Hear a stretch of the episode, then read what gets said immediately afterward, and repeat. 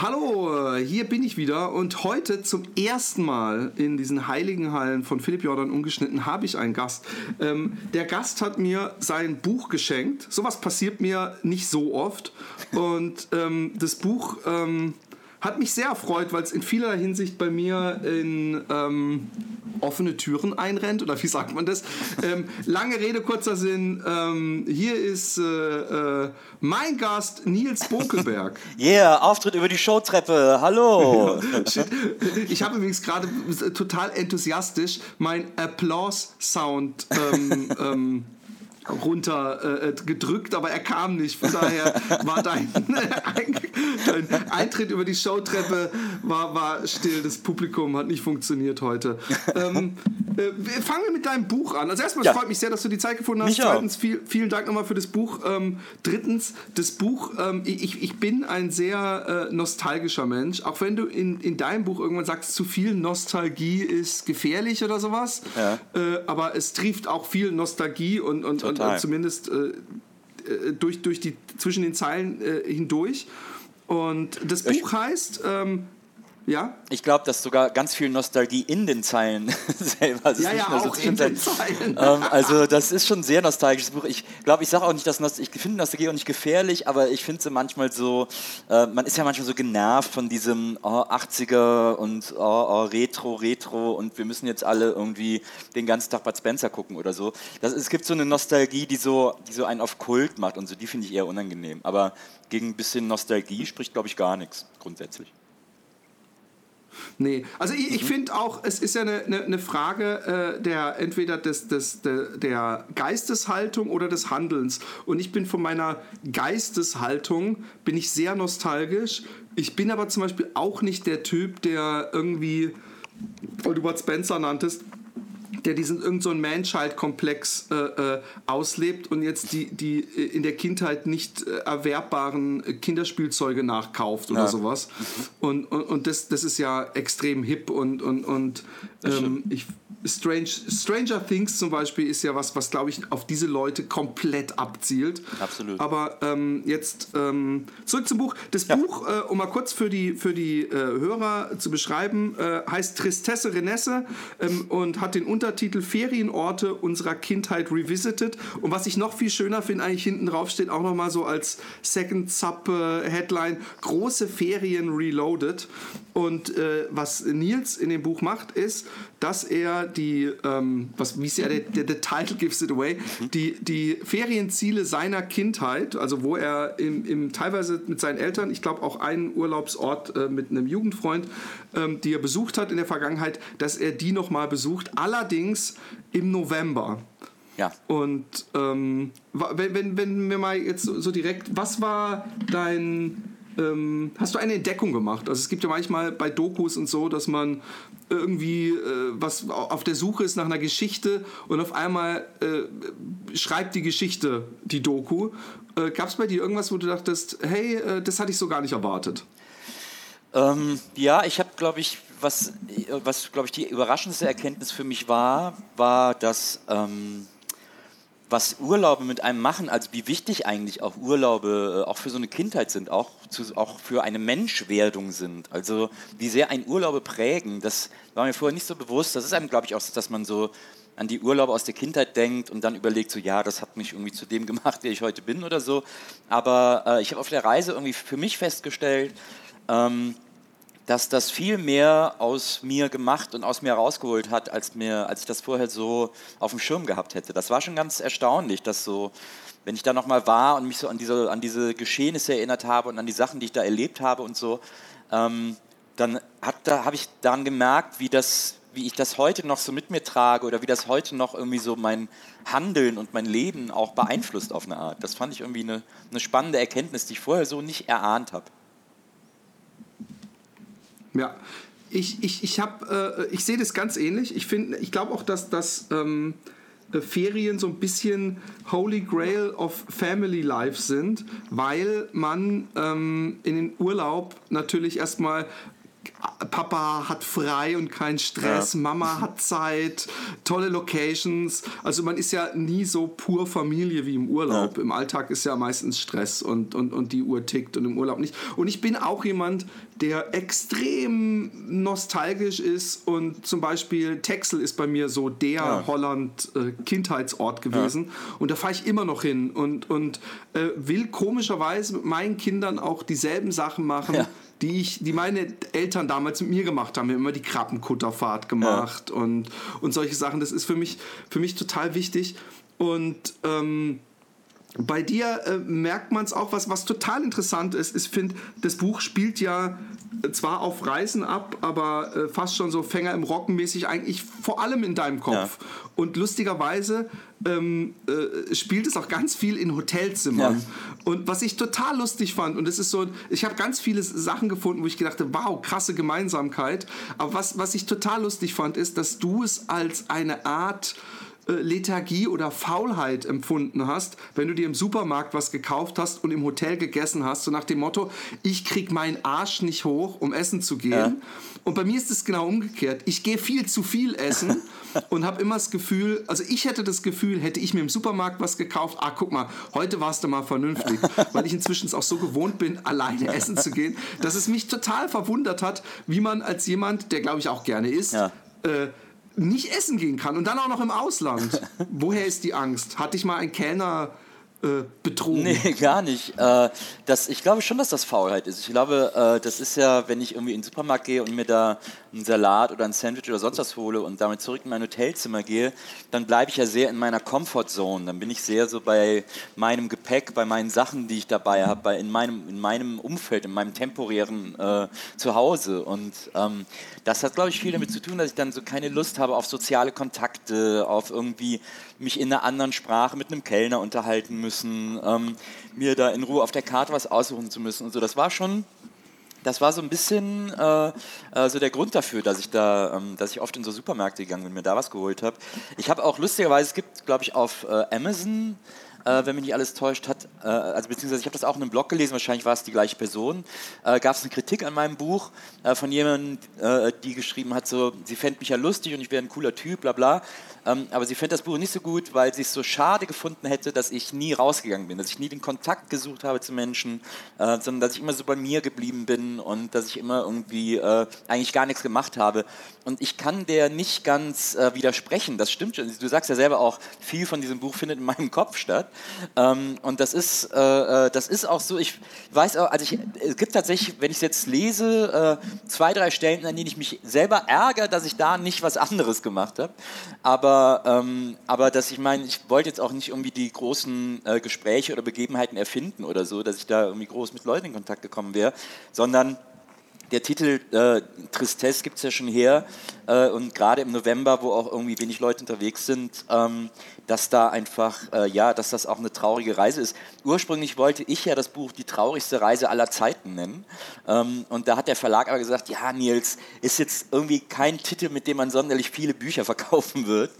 Ähm, und, äh, aber das war eigentlich so der Arbeitstitel. Das war auch so ein bisschen so äh, die Grundidee, die ich immer hatte. Äh, und jetzt nicht traurig im Sinne von, das zieht uns jetzt alle runter, sondern traurig im Sinne von, naja, ich gehe halt einfach irgendwie jetzt, ich begebe mich jetzt bewusst in eine totale Trostlosigkeit.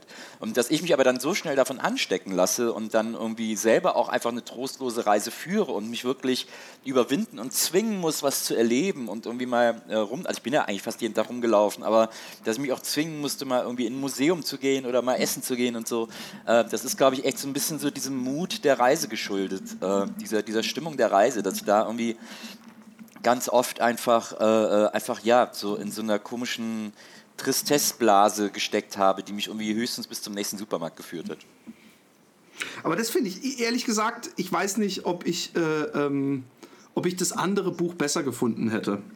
Äh, ganz im Gegenteil. Ich mag eigentlich so, so, so Bücher. Deswegen, ich habe Fänger im Rocken gesagt, was eigentlich ja ein ganz komplett anderes Buch ist. Aber da war man auch so schön immer eigentlich im Kopf des äh, Protagonisten.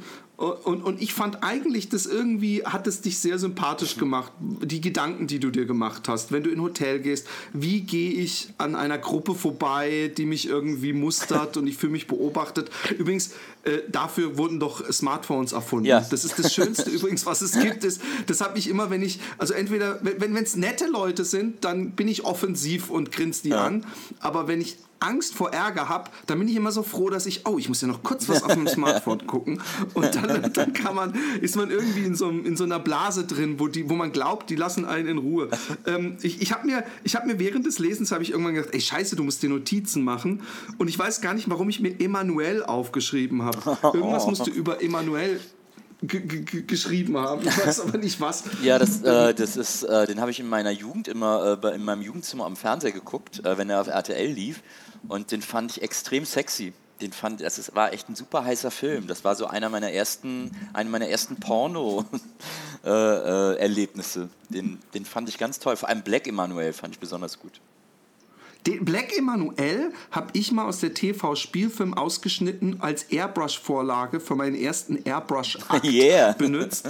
Und, und jetzt pass auf, den, den Sohn von Emanuel ist einer meiner besten Kumpels hier in, in Holland. Ja, und äh, also von Emanuel und Hugo Klaus. Und Hugo Klaus, und da schließt sich der Kreis wieder, ist der, oder war, der hat sich kürzlich Euthanasie ge äh, ja. gemacht, ähm, ist, ist, war der ähm, einer der erfolgreichsten Schriftsteller Belgiens, ah, ja. also so ein bisschen der Günter Grass von Belgien. Ja, Aber ähm, dann, äh, äh, ich muss kurz meine Punkte abarbeiten, ja, ja, bevor wir wieder ganz normal weitergehen. Phantomias, das ist das, die zweite, wo ich dachte, das gibt's nicht. Übrigens, ich hasse es selber total, wenn Leute, also nicht ich hasse es, aber ich finde es immer befremdlich, wenn Leute, die ich eigentlich nicht kenne, äh, äh, die meinen Podcast zum Beispiel hören, hinkommen und sagen, ey, wir sind genau gleich.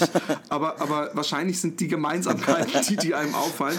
Weil mit Phantomias ist es bei mir auch so gewesen. Ich war nicht der, ich war überhaupt gar kein Comicleser, im Gegensatz zu dir, ähm, auch so Superhelden-Sachen. Aber was ich total geil fand, war äh, Phantomias oder Phantomias, ich weiß gar nicht, wie man es ausspricht, ähm, und seine geilen geheimen Waffen ja. und seine Perlen, die er ausgestreut genau. Hat und so. Das war das, was mich am meisten gereizt hat, um vielleicht doch mal Superheld zu sein, weil er war so, so, so, so menschlich oder endlich oder wie man es auch immer sagen will. Ja, ich fand, und, es war halt so eine, ähm, also ich fand, es war halt so eine irrsinnige Befriedigung. Also gerade der erste Band, Donald mal ganz, ganz anders, äh, wenn man die heutigen, ich sage immer Phantomias, aber kann auch Phantomias sein, äh, wenn man die heutigen Phantomias-Geschichten liest, das ist ja jetzt so Manga-orientiert und so, das ist überhaupt nicht mehr lesbar, finde ich, aber ähm, der erste äh, Band mit ihm als Phantomias war ja eben Donald mal ganz anders und das war so geil, weil da hatte er ja das Haus von Phantomias Phantomias entdeckt, in dem es auch noch so Geheimgänge gab und hinterm Kamin war noch eine Tür und eine Treppe runter und unten Labor und sowas alles. Und äh, also das war ja erstmal mega cool. Dann wurde auch, glaube ich, das Haus explodiert und er hat aber trotzdem noch die Geheimgänge. Dann hat ihm Daniel Düsentrieb geholfen, was auch voll geil war, dass er den so als Q sozusagen am Start hatte, der ihm irgendwie so die geilsten Gadgets gebaut hat. Und dann war eben das total geile und befriedigen daran, vor allem wenn man vorher, ich habe ja vorher dann auch immer lustige Taschenbücher gelesen und so, und es gab eine Sache, die mich immer mega aufgeregt hat, äh, nämlich, dass Donald immer der Arsch ist, selbst wenn er nichts dafür ja, kann. Selbst weiß. wenn die anderen einfach nur Assi ja, sind, soll es trotzdem lustig ja. sein, dass er deswegen am Ende verliert.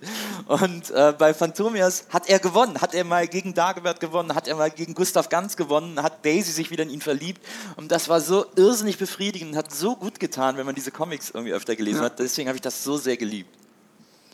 Voll, voll, voll. Und dass niemand weiß, wer er ist. Das, das Sympathische an Phantomias ist auch, ich habe auch immer das Gefühl gehabt, äh, bei diesen Daniel Düsentrieb-Waffen und später hat er die auch teilweise selber erfunden, dass es alles irgendwie ansatzweise möglich ist, während in diesem DC und was weiß ich was Universum man irgendwie aus Versehen im Atom äh, äh, äh was weiß ich, Atomkraftwerk in die, in die Flüssigkeit fallen musste oder ja. sowas. Oder irgendwelche Sternenenergie, so waren, so waren das alles irgendwie handgemachte Sachen. Das hat irgendwie das Superheldsein anfassbar gemacht ja, für mich.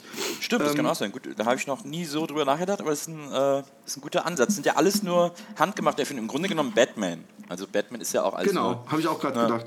Mit Eltern noch, mit einem Arschlochonkel, genau. ähm, der nicht selber reich ist. Ähm, ähm, ähm, dann habe ich mir aufgeschrieben, allein ins Kino.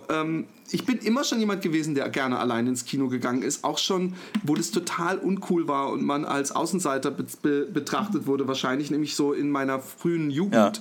Ja. Ähm, ähm, Willst du dazu was sagen, warum allein im Kino was anderes ist als mit Leuten im Kino? Ach, ich fand allein ins Kino zu gehen immer super, weil man dann auch irgendwie, man irgendwie dann einen Film, wenn man auch rausgeht, nochmal so für sich hat und irgendwie für sich so nochmal drüber nachdenken kann und die Gedanken, den Gedanken freien Lauf lassen kann, während man, wenn man mit anderen Leuten ins Kino geht, ja meistens, also es gibt Leute, mit denen kann man ins Kino gehen, es gibt Leute, mit denen kann man gar nicht ins Kino gehen. Ähm, Leute disqualifizieren sich zum Beispiel dadurch, dass sie irgendwie den Film über dann so andauernd reden und irgendwie mit einem sagen, weil so, äh, wie fandst du das denn und so. Das ist ja so voll Horror, wenn jemand so irgendwie im Kino mit einem ist. Ähm, aber äh, es gibt natürlich Leute, mit denen kommt man aus dem Film und kann dann ganz toll über das reden, was man gesehen hat, selbst wenn man unterschiedliche Ansichten hat oder so, äh, äh, kann man dann darüber nochmal diskutieren und sich irgendwie austauschen und äh, das macht natürlich Spaß, aber äh, genauso liebe ich es, allein ins Kino zu gehen. Ich habe das früher auch immer gemacht, als ich noch nicht in Presseverführung eingeladen wurde. Ähm, dass ich, äh, äh, wenn, wenn irgendwie mehrere Filme gelaufen sind, die ich sehen wollte, dann habe ich immer so Kinotage gemacht und bin an einem Tag einfach in drei Filme hintereinander gegangen, um die sozusagen abzuarbeiten, damit ich die auch gesehen habe und so. Und das war immer, das habe ich immer am allermeisten geliebt. So drei Filme hintereinander und immer im Kinosaal sitzen, so aus dem, aus dem Saal rauskommen, direkt das nächste Ticket holen und wieder reingehen. Das, äh, das hat mir irrsinnigen Spaß gemacht. Das fand ich immer ein ganz tolles, das ist so ein Abenteuertag für einen alleine, so Self-Care. Das fand ich immer ja. sehr, sehr gut. Mache ich übrigens immer noch. Äh, es ist manchmal, denkt man, oder habe ich manchmal das Gefühl, es ist ein bisschen entwürdigend oder ich weiß es auch nicht. Es ist ein bisschen pietätlos gegenüber den Filmen, weil ich habe das das letzte Mal gemacht. Da war dann der dritte Film Whiplash, der, der einer der Filme ist, die mich am meisten geflasht haben in den, in den letzten ja. Jahren. Und, und dann habe ich auch gedacht, aber davor war es auch irgend so ein Oscar, genau da war es dieser, dieser ähm, ähm, Martin Luther King Film ja. und so. Und, und, und ähm, äh, dann, aber ich mache es immer noch gerne, aber äh, und auch alleine. Aber danach bin ich dann auch echt äh, leer. ähm, ähm, aber was äh, der größte Punkt, der, der bei mir äh, und, und äh, meine Frau zur Verzweiflung bringt, ist, was ich mir in fremden Ländern, ist ein Zitat aus deinem Buch übrigens, sind deine Worte, was ich mir in fremden Ländern am liebsten vorstelle, ist dort zu leben. meine Frau kann nirgendwo mit mir in den Urlaub hingehen, ohne dass ich nach einer Woche sagt, hey, hier müssen wir hinziehen. Ja. Und das zieht sich wie so ein roter Faden. Außer es gefällt mir überhaupt nicht. Also wenn, wenn wir in, in Bayern sind zum Beispiel ja. und ihre Mutter besuchen, dann, dann, dann kann ich mich auch sehr, da, da kann ich sehr elaborieren, wie, wie suizidgefährdet ich wäre, wenn ich in diesem Kaff wohnen würde und guck dir diese verputzten Häuser an und so. Aber so bin ich ja in Holland gelandet, auch ein bisschen, ja. weil es gab irgendwann einen Moment in Amsterdam in einem Hotel, wo ich, wo ich so gedacht habe, äh, morgens beim Frühstück habe ich da eine arbeiten gesehen. Ich dachte, die wohnt hier, die lebt hier, das kannst du auch. Und da fing mein Plan, mein, mein diabolischer Plan äh, auszuwandern an. Ähm, wenn du jedes Mal dir das vorstellst, äh, äh bleibt jetzt nur die Frage, A, waren die Länder immer zu schlecht oder warum lebst du B äh, noch immer in Deutschland dann? Ach, äh, also ich will ja mal ins Ausland ziehen. Ich, hab, ich bin jetzt innerhalb Deutschlands äh, mehrmals umgezogen. Ich komme ja eigentlich aus Köln. Ich habe in München äh, gelebt und studiert. Ich habe in Hamburg gelebt. Äh, jetzt lebe ich schon mehrere Jahre in Berlin ähm, und habe so das Gefühl, naja, ich habe jetzt in Deutschland an allen Orten gelebt, wo man mal leben muss, so äh, meines Erachtens nach. Und äh, jetzt bin ich auch bereit, ins Ausland zu gehen. Allerdings habe ich auch eine Tochter, die hier in Berlin zur Schule geht und jetzt irgendwie so in die Oberstufe kommt und noch so äh, Abitur machen will und soll und kann und darf. Ähm, und da möchte ich natürlich auch erst noch an ihrer Seite sein und bei ihr sein und irgendwie in der Nähe sein. Ähm, und wenn die mal auf eigenen Beinen steht, dann, äh, dann bin ich auch weg. Also dann hält mich hier tatsächlich nichts mehr. So.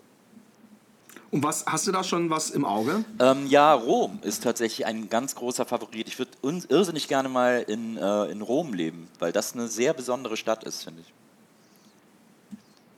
Ja, dann hast du wahrscheinlich auch Grande Bellezza mehrfach geguckt. Nee, noch gar nicht. Aber ich, äh, ich habe auch ein bisschen Angst davor, weil überall gesagt wird, dass, der, dass das so ein ruhiger Film ist und so.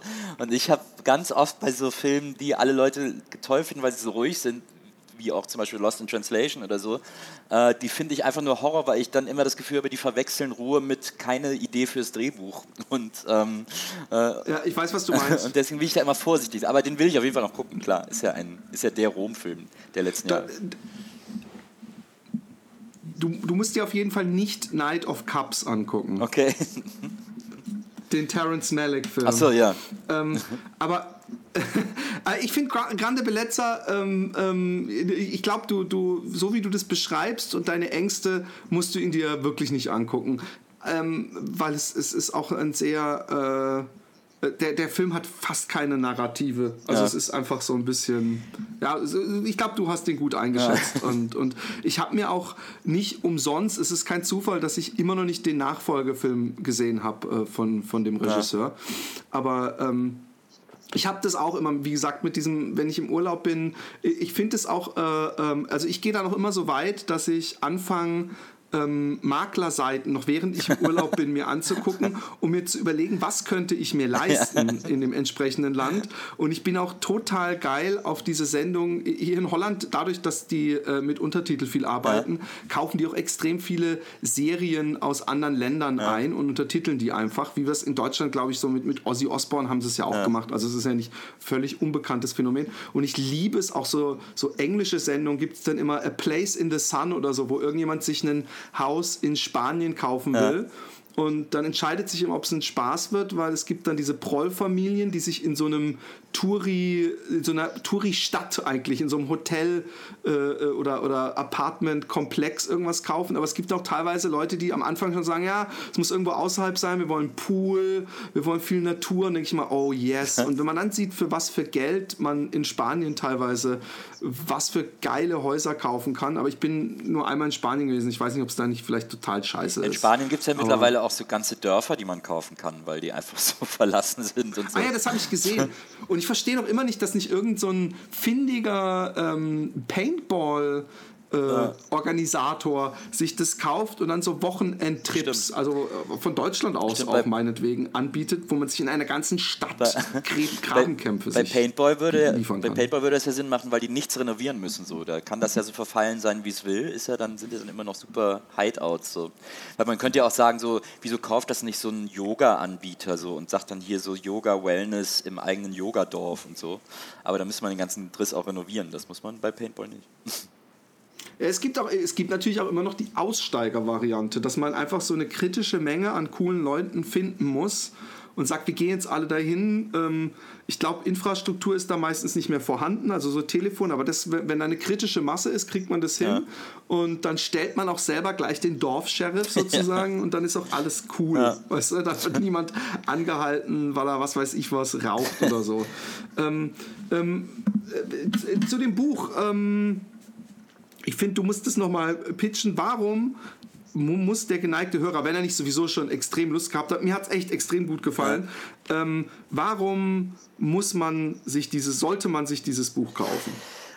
Warum sollte man sich das Buch kaufen? Ich finde, äh, wie gesagt, also wir waren alle mal jung, wir waren alle mal in den Ferien, wir kennen alle das Gefühl, äh, aus den großen Ferien irgendwie aus der Schule zu kommen und zu wissen, jetzt geht es irgendwie in den Urlaub, äh, jetzt fahren wir irgendwo hin und äh, das ist, glaube ich, so ein ganz spannendes, aufregendes Gefühl und das vergisst man, das verliert man so ein bisschen über die Jahre. Man freut sich natürlich immer noch in Urlaub zu fahren, aber dieses große Feriengefühl, dieses äh, wirklich zu einem festen Zeitpunkt jedes Jahr, der immer quasi der gleiche Zeitpunkt ist, äh, geht es irgendwie in Urlaub, geht es irgendwo hin. Ähm, das ist, glaube ich, ein Gefühl, das man verliert, ein, eine, weil, auch weil man auch die Situation logischerweise verliert, aus, in die Schule zu gehen und so. Und äh, das ist, glaube ich, aber ein Gefühl, dem es sich lohnt, nochmal so nachzuspüren und auf den Grund zu gehen und sich etwas davon äh, zu erhalten. Also von nicht äh, kindisch zu sein, aber, äh, aber sich etwas von diesem Gefühl zu erhalten. Und äh, das ist, glaube ich, was ganz Spannendes. Und deswegen habe ich dieses Buch geschrieben, weil ich, das, weil ich das so konservieren wollte. Und jetzt habe ich natürlich aus meiner Perspektive geschrieben und andere Leute sind woanders in Urlaub gefahren und haben andere Sachen erlebt.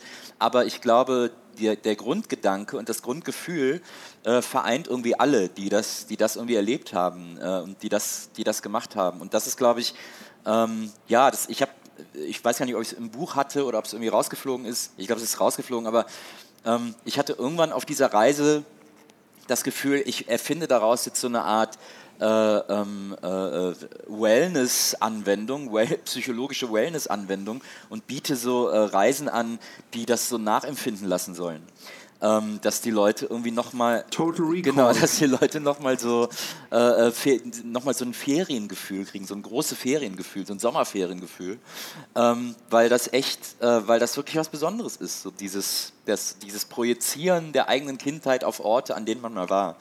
Ähm, das ist vielleicht sogar nicht nur für Ferien, auf Ferien anwendbar, sondern grundsätzlich. Man erlebt als Kind einfach Sachen anders als als, als Erwachsener. Und wenn man dann als Erwachsener da nochmal hingeht und dann nochmal nachspürt, was man an Orte, die man als Kind irgendwie, die sich die einen geprägt haben, die sich einem auch äh, eingebrannt haben, wenn man da nochmal ist und so ein bisschen versucht, sich selber da zu sehen, wie man da als Kind war, ähm, das ist was Besonderes. Und da deswegen, wenn man glaubt, dass da irgendwas für einen dran sein könnte und dass das irgendwie für einen interessant ist, dann empfehle ich doch sehr zur Lektüre von äh, Tristesse Rennes.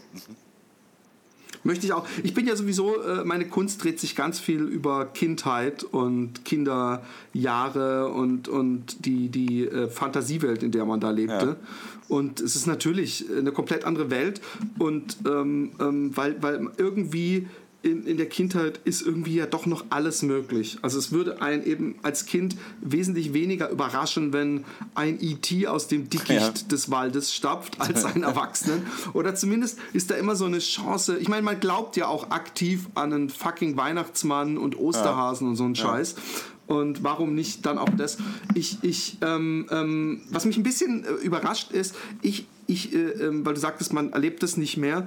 Ähm, weil, weil ähm, ich, seitdem ich Vater bin, erlebe ich ja meine Kindheit praktisch nochmal neu und, und genieße es auch sehr, ja. äh, gerade diese Kindersachen äh, zu zelebrieren, wie Weihnachten ja. und, und gerade große Ferien. Äh, Gab es da nicht auch mal einen Moment, wo du, wo, du, wo du vielleicht auf die Idee kamst, als du mit deiner Tochter in Urlaub gefahren bist? Oder? Ja, also das, äh, na klar, also durch Kinder kann man das so ein bisschen zurückholen, aber es ist ja dann trotzdem noch was anderes. Ich versuche meiner Tochter ja auch also ich versuche meiner Tochter quasi ein ähnliches Erlebnis zu bieten, wie das meine Eltern für mich getan haben. Bin mit ihr aber selten an Orte gefahren, wo ich mit meinen Eltern öfter war. Also ich habe jetzt, wenn ich mit meiner Tochter in Urlaub gefahren bin, haben wir zum Beispiel auch viel in Frankreich äh, gemacht, ähm, weil sie Paris so toll und aufregend findet. Ähm, und äh, weil ich dann auch immer gedacht habe, sie hat dann irgendwie früh in der, in der Schule dann auch äh, so ein bisschen Französisch gehabt. Da habe ich gedacht, naja komm, dann kann die das da auch irgendwie direkt mal ausprobieren, so mal oui und non zu sagen und das irgendwie zu hören. Ähm, das ist ja irgendwie dann auch was Besonderes, so wenn die Sprache, die man lernt, irgendwie auch Anwendung findet. Ähm, und, äh, und ich Frankreich durch sie auch so ein bisschen mitentdecke. Also äh, das sind klar sind das, äh, äh, hat das auch ein bisschen was mit meinen Eltern zu tun, weil die mit mir ähm, durch ganz Italien gefahren sind, als meine Geschwister nicht mehr mit in Urlaub gekommen sind. Weil ich dann quasi nur noch alleine war und dann äh, mussten die nicht mehr irgendwie für großes Entertainment sorgen, sondern konnten irgendwie machen, endlich machen, was sie wollten. Und die waren halt irrsinnige Italien-Fans ähm, und sind deswegen in jedem Urlaub woanders nach Italien hingefahren. Und ich war irgendwie immer dabei. Ähm, fand ich als Teenager natürlich dann irgendwann auch voll ätzend so, weil ich einfach keine Altstädte mehr sehen konnte. Aber ähm, äh, jetzt im Nachhinein muss ich sagen, also hat sich diese Italienliebe auf mich natürlich auch extrem übertragen und ich liebe das Land auch sehr ähm, und, und bin da auch jedes Mal total gerne. Aber habe dann mit meiner Tochter ähm, so angefangen, äh, auch so ein bisschen äh, bewusst zu sagen, ich will mit der was anderes entdecken. Ich will mit der was entdecken, was ich auch noch nicht so kenne. Äh, also ich will ihr dieses Entdeckergefühl geben, das ich mit meinen Eltern hatte, aber mit ihr zusammen trotzdem äh, neues, neues Land äh, entdecken. Deswegen haben wir immer, sind wir immer nach Paris gefahren und haben dann aber nochmal versucht, irgendwie so ein bisschen woanders in Frankreich hinzufahren, sind dann irgendwie in die Bretagne oder so. Und äh, das, also der, die Idee, die meine Eltern von Urlaub später hatten, die habe ich auf jeden Fall übernommen und lebe ich so mit ihr aus, aber die, äh, die Orte sind andere und dadurch hatte ich jetzt nie so einen derben Kindheitsflash oder so, äh, weil, ja, die, weil ich halt die Orte selber als Erwachsener dann sozusagen neu entdeckt habe quasi. Ähm, ich frage mich dann immer, ähm, inwieweit man, äh, wie bei einer alten Beziehung oder sowas, ähm, das ins Positive verklärt. Weil, weil ich, ich habe zum Beispiel, es gab so einen Urlaub, wo wir mit meinen Eltern im Auto äh, so Roadtrip-mäßig in den USA äh, von Seattle irgendwie nach San Francisco oder sowas, ich weiß es gar ja. nicht mehr. Und wo wir tagelang in so Motels und im Nachhinein äh, ist das der geilste Urlaub ever gewesen. Und ich weiß noch, wie ich mein, meine Eltern mit äh, Kanon von Der Hahn ist tot, Der Hahn ist tot, ich weiß nicht, ob das Lied irgendjemand kennt, ähm, zum, zum Wahnsinn gebracht habe. Und ähm, ähm, ich aber irgendwie das Gefühl hatte, dass ich, dass ich, dass ich ein paar Mal so richtig übel gepubertiert habe. Und ich wollte aber zu McDonalds ja. und, und, und was weiß ich was und äh, im Nachhinein das total geil ist. Glaubst du, der Nils damals hätte ein anderes Buch geschrieben oder hätte es anders erzählt? Ja, auf jeden Fall. Also das ist ja, man verklärt ja so Urlaube sowieso. Ähm, also mit, ich glaube mit meinen Eltern, also da habe ich mittlerweile, ist, das ist glaube ich schon so weit her, oder beziehungsweise es geht mir eigentlich immer so, wenn Urlaube dann vorbei sind, äh, dann verkläre ich erstmal und dann merke ich aber, dass ich verkläre und dann fange ich wieder an zu überlegen, wie es wirklich war. Ähm, mit, als ich pubertiert habe, das war die Hölle, auch für meine Eltern. Also, wie gesagt, ich weiß noch, ich bin irgendwann mal, waren wir wieder in irgendeinem Städtchen, irgendwo wahrscheinlich in Apulien oder so. Ähm, und dann haben meine Eltern gesagt: So, ähm, ja, lass mal gucken, wo ist denn, es gibt ja in Italien in jedem Ort immer Straßenschilder, auf denen äh, steht äh, Centro Storico, ähm, also äh, historisches Zentrum, also Altstadt quasi. Ähm, und meine Eltern haben wirklich immer nach diesen Schildern gesucht. In jeden Ort, in den wir reingekommen sind, haben die gesagt, wo ist das Centro Storico-Schild? Äh, weil sie irgendwie die Altstadt sehen wollten, weil, weil das natürlich sinnigerweise auch immer der schönste Teil äh, einer jeden Stadt ist, gerade architektonisch und gerade in Italien. Ähm, und äh, also mein Vater spricht auch fließend Italienisch und so. Und, äh, und da habe ich dann in der Pubertät irgendwann auf irgendeinem Trip äh, gesagt, wo wir dann gerade wieder nach einem Centro Storico gesucht haben und geparkt haben, ich, da habe ich gedacht, ich bleibe jetzt im Auto, ich halte das nicht mehr aus. Und meine Eltern haben sich totgelacht und gesagt, ja, dann bleib doch im Auto. Und haben mich sogar fotografiert, wie ich mit beleidigter Miene im Auto saß. Aber äh, da war ich, da war ich voll Pubertät und da war ich einfach super sauer und hab, ich kann das nicht mehr ertragen, diese alten Städte andauernd und diese alten Menschen in diesen alten Mauern und so. Ähm, also da war ich auch nicht immer irgendwie so der... Ähm, der äh, so fun to hang around irgendwie, äh, sondern da bin ich denen, glaube ich, auch so ein bisschen auf den Sack gegangen. Aber denen war das halt immer ein bisschen egal, wenn ich genervt habe. Dann haben sie mich halt irgendwie äh, nervig sein lassen und dann haben sie gesagt, ja, dann beruhig dich mal wieder und dann kannst du ja wieder mit uns reden. Ähm, und, äh, und, waren da irgendwie immer sehr äh, ruhig und geradezu stoisch, wenn ich irgendwie wieder meine fünf Minuten hatte. Und das, aber ich kann mich zum Beispiel auch erinnern, als ich, äh, ich habe ja fürs DSF in den Ende der 90er mal so eine Fun-Sport-Sendung gemacht. Ähm, Stoke hieß die damals, wo wir so auch über die ganze Welt gereist sind und so äh, und überall gedreht haben. Und da waren wir mal vier Wochen auf Hawaii am Ende des ersten Jahres ähm, und haben da Surfer-Interviews gemacht und sowas alles. Und äh, ich kann nicht schwimmen und ähm, dementsprechend auch nicht surfen. Und wir waren auf Maui und Maui ist ein Ort, an dem kann man wirklich nur surfen. Man kann da nichts anderes machen. Man kann da den ganzen Tag an den Strand gehen und surfen. Du hast den geilsten Urlaub aller Zeiten. Aber wenn das für dich flach fällt, also Strand, und weil es war auch im Dezember, da ist jetzt auch nicht, legt man sich jetzt nicht zum Sonnen an Strand. Es gibt auch keine richtig schönen Strände da, sondern es ist wirklich alles so auf Surfen ausgelegt. Äh, wenn man dann nicht schwimmen kann, nicht an den Strand kann, dann bleibt nicht mehr viel übrig. Dann gibt es noch eine Shopping Mall mit einem Kino und dann gibt es noch so zwei, drei andere Läden and that's it. Und als ich da war, habe ich wirklich mich tagelang zu Tode gelangweilt und habe gedacht, oh Gott, ey, ich bin hier im Paradies, aber es ist einfach super boring und, äh, und habe irgendwie so abgehangen und habe in der Mall abgehangen und habe fünf Filme hintereinander geguckt und so. Und als ich aber wieder zurück war, äh, Super ja, Urlaub. Hat, ich weiß nicht, wo es Genau, hat ist. keine zwei Wochen gedauert. Ich habe gesagt, boah, es war so geil, ey, Hawaii müsst ihr alle hin und so.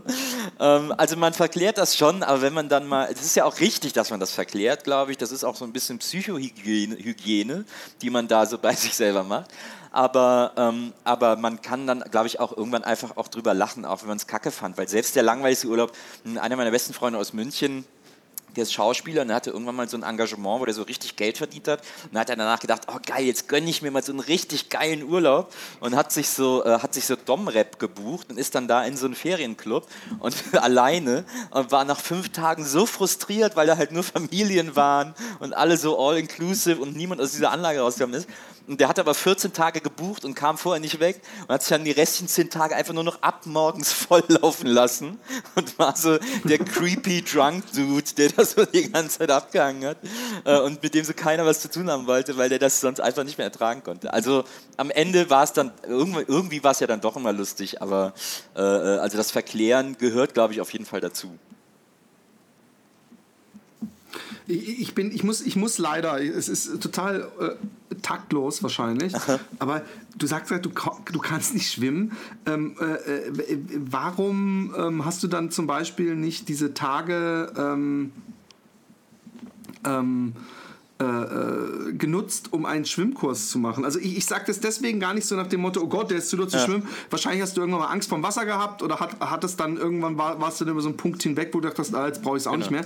Aber ähm, ich bin so Wasserrattenmäßig unterwegs, dass ich mich frage, gab es nie mal jemanden, irgendeine Freundin oder was weiß ich was, der gesagt hat, ach komm, jetzt bringen wir dir das bei. Also so schwer ist ja, es ja nicht. gab es immer, aber ist ja auch als erwachsener Mensch, ist einem das auch so ein bisschen unangenehm, wenn dann deine Freundin sagt, komm, ich bring dir Schwimmen bei. Dann sagst du ja, lass mal, ist okay. Und äh, wie gesagt, also es war dann auch als Kind einfach irgendwann kein wichtiger Skill für mich so, äh, weil Fahrradfahren, das musste ich halt lernen, um zu meinen Freunden zu kommen. Aber ich hatte keinen Freund, zu dem ich schwimmen musste, den ich sonst nicht erreicht hätte. Deswegen äh, war, das, war das einfach nicht wichtig. Ja, aber wenn der Trump wenn der Trump und sein Sicherheit, sein wissenschaftlicher Kurs weitergeht, wer weiß, ob du nicht demnächst du, auch zu deinem Du lebst in Holland, du lebst in Holland. Du musst dir Sorgen machen.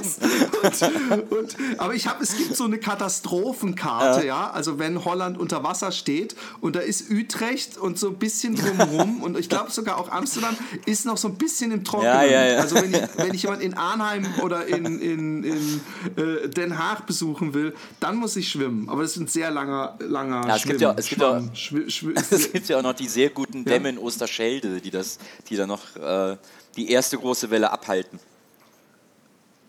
Genau.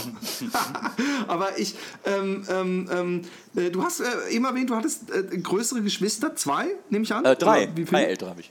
Drei, ja. drei große, wow, Großfamilie. Ja. Dann war Urlaub am Anfang ja richtig Action. Total, aber die sind alle drei viel älter als ich, also äh, die sind alle drei sehr nah beieinander und zehn Jahre später kam ich. Deswegen war ich immer das Nesthäkchen. Wie, viel, wie viele Jahre? Ich hab's nicht Die sind gehört. alle drei, äh, glaube ich, ein oder zwei Jahre auseinander. Also mein ältester Bruder, äh, äh, dann zwei Jahre später kam meine Schwester und ein Jahr später mein anderer Bruder und zehn Jahre später kam ich. Oh, also, also wenn man dir gesagt hat, du warst ein Wunschkind, hat man dir wahrscheinlich dreist ins Gesicht gelogen. ich, ich glaube, das hat mir auch nie jemand gesagt, ehrlich gesagt. du hast wahrscheinlich die Frage auch nie ja. dich getraut ja. zu stellen, aber ja. irgendwann ist es dir, irgendwann später ist es dir auf einmal so, ge, äh, so hey, fuck man, ich war überhaupt, ich war... Der klassische ich, ich Unfall. Der klassische Unfall, genau. Ey, ich, ich, jetzt ohne Scheiß, also wenn ich aus meiner Perspektive, ich habe drei Kinder, mhm. ja, der Jüngste ist jetzt ähm, ähm, äh, sechs. Also wenn jetzt in vier Jahren ein Kind kommen ja. würde, ja, ich würde das hassen. Das wirft meine gesamte Planung, weil auch ich habe diese Dinger, wenn die Kinder groß genug sind, dann hau ja. ich ab oder dann gehe ich da und dahin. Und wenn da noch so einer rausge rausgeschissen kommt, dann hätte ich aber echt mit Windeln wieder anfangen. Da hat man noch alles Besteck, alles Babyzeugs hat man doch schon weg. Aber, ähm, äh, äh, aber, aber du kannst ja dankbar sein, dass deine Eltern... Ähm, äh, nee, ich hätte, jetzt, hätte ich jetzt gerade sagen wollen, dass sie dich nicht abgetrieben haben. Das meinte ich natürlich nicht, sondern ich wollte sagen, dass deine Eltern äh, mit dir im Urlaub und dass sie dir so eine schöne Kindheit äh, gebracht haben. Und es gibt was, ähm, ich muss dazu sagen, ähm, dass ich dich auf Viva, äh, wenn überhaupt nur in Retrospektive oder ganz am Ende miterlebt ja. habe. Und ich aber irgendwie, jetzt wo du dieses Stoked sagst, das habe ich wahrscheinlich geguckt. Also ich kenne dich schon äh, vom Fernsehen, ja. aber da meine Eltern die absoluten, äh, also gefühlt war ich der letzte, waren wir der letzte Haushalt in Deutschland, die mehr als drei Programme hatten. Und dann war, musste mein Vater sich ja von irgendjemand wieder überreden lassen, hat Satellitenfernsehen genommen. Ich glaube, da hatte man kein Viva, was mich ewig angekotzt ja. hat, sondern nur äh, Susanne Bakker mit MTV oder so. Und, und ähm, aber das, aber dann, ähm, aber, deswegen ich. Aber dann waren äh, uns ja? unsere Eltern auch sehr ähnlich. Äh, wir hatten, glaube ich, auch als allerletztes überhaupt. Also ich glaube, meine Eltern haben, äh, haben sich äh, eine Schüssel installieren lassen, weil ich bei Viva war. Vorher haben die gesagt, ach, das reicht doch, was wir über geil. Antenne empfangen. Äh, und, wer hat, und meine Eltern ja. haben auch erst dann einen Videorekorder gekauft. Meine Mutter hat gesagt, der Videorekorder kommt mir nicht ins Haus. Und Videorekorder war wirklich Stanni irgendwie. Das hatte jeder zu Hause stehen. Aber meine Mutter wollte partout, hat gesagt, nee, warum? Dann gucken wir ja noch mehr. Äh, wollte partout keinen Videorekorder, hat aber trotzdem... Ja. Äh, Also das klingt jetzt so Waldorf-mäßig, aber äh, die mochten auch Fernsehen. Also meine Mutter hat auch gab ein paar Serien, die haben wir immer regelmäßig zusammengeguckt, so äh, Golden Girls zum Beispiel hat die geliebt und das habe ich dann immer mit meiner Mutter geguckt. Wir haben uns kaputt gelacht ähm, und während mein Vater auf der Couch gepennt hat. Und äh, also es gab so ein paar Serien, die haben wir immer geguckt. Tagsüber lief damals Hey Dad immer im ersten. Das war so eine komische australische Sitcom. Ähm, die haben wir auch mal zusammen geguckt. Also wir haben Fernsehen gesehen. Es war kein fernsehfeindlicher Haushalt, aber meine Eltern haben gesagt drei Programme reichen doch. Was sollen wir denn da jetzt noch irgendwie Voll. Riesenbuhai machen? Nee, mein, mein Vater war, glaube ich, auch mehr so, Privatfernsehen ist der Schrott, äh, das brauchen ja. wir nicht, weil er war Filmfan durch ihn, durch Erzählungen, Nacherzählungen von Filmen, was uns gemeinst ist, was man eigentlich machen ja. kann. Einem Kind die ganze Zeit von den geilen Western oder was weiß ich was erzählen. Aber wir waren, wir waren, ich bin mir sicher, ich kann das belegen, der letzte Haushalt in Deutschland, der einen Videorekorder hatte. Und, und äh, ähm, wahrscheinlich musste mein Vater in der DVD-Abteilung fragen, ob es noch Videorekorder gibt. Nein, so spät war es nicht. Aber äh, mein Vater hat uns uns dann aber noch so ein bisschen erniedrigt, weil er hat mir als Filmbegeisterten die Archivierung ähm, der, ähm, der Filmbibliothek überlassen. Ja. Also ich habe dann aus der Stern TV so die kleinen Stückchen ausgeschnitten, ja. habe so ein Buch gemacht, wo ich das reingeklebt habe, weil ich irgendwie dachte, dass vielleicht irgendwann mal jemand, der so ist wie ich, uns besuchen kommt und dann diesen Luxus hat, sich in einem Buch aussuchen zu können, was für einen Film er gucken will. Das Einzige, was mein Vater gemacht hat, ist die, die Nummerierung ja. und alle unsere Videokassetten. Äh, und ich habe letztens eine gefunden, die das immer noch hat. Da stand LKFKK drauf. Ja und dann halt eine Nummer. Also LKFKK5 ja. war dann My Name is Nobody oder sowas. Und ähm, das LKFKK heißt leichte Kost für kleine Kinder. Und wir waren aber da schon locker 14 oder sowas. Also ich, und das war nur, um mich zu erniedrigen. Aber ähm, das ist so ein typischer Move meines Vaters, auch diese Formulierung.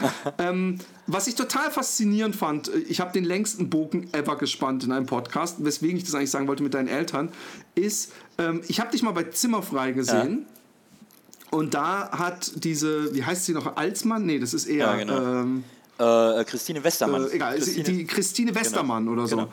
Ähm, hat, hat dann gemeint, dass du, äh, ich weiß gar nicht, wie sie, da, wie sie das rausgefunden hat, aber dass du deinen Eltern, und korrigiere mich, falls ich da irgendwas Falsches erzähle, äh, äh, wo, wo es bei dir showmäßig alles gut lief, 10.000 äh, Euro überwiesen hast. Nee, ja. So nach dem. Das nach dem Motto, ihr habt mir immer mich unterstützt, jetzt kann ich auch mal was Nee, nee, so ist das nicht.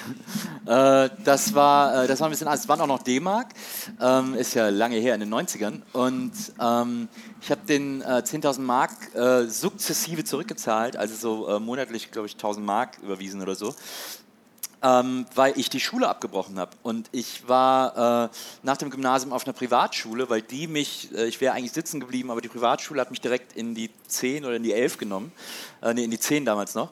Ähm, und äh, meine Eltern haben sich dann dafür entschlossen, dass ich an die Privatschule gehe. Und der Deal, als ich da hingegangen bin, da war ich ja noch gar nicht bei Viva, aber der Deal war, so wir ermöglichen dir das und äh, das kannst du hier machen, aber wenn du diese Schule abbrichst oder so, dann zahlst du es selbst. Und dann bin ich, während ich an diese Schule gegangen bin, zum Fernsehen gekommen, was dann natürlich tausendmal aufregender war, als irgendwie jeden Tag zur Schule zu gehen. Äh, und habe das dann abgebrochen und dann musste ich halt zurückzahlen. Das war halt der Deal. Okay. So. Das, das, das hat die, die, diese Christine Westermann wesentlich heroischer ja. hingestellt.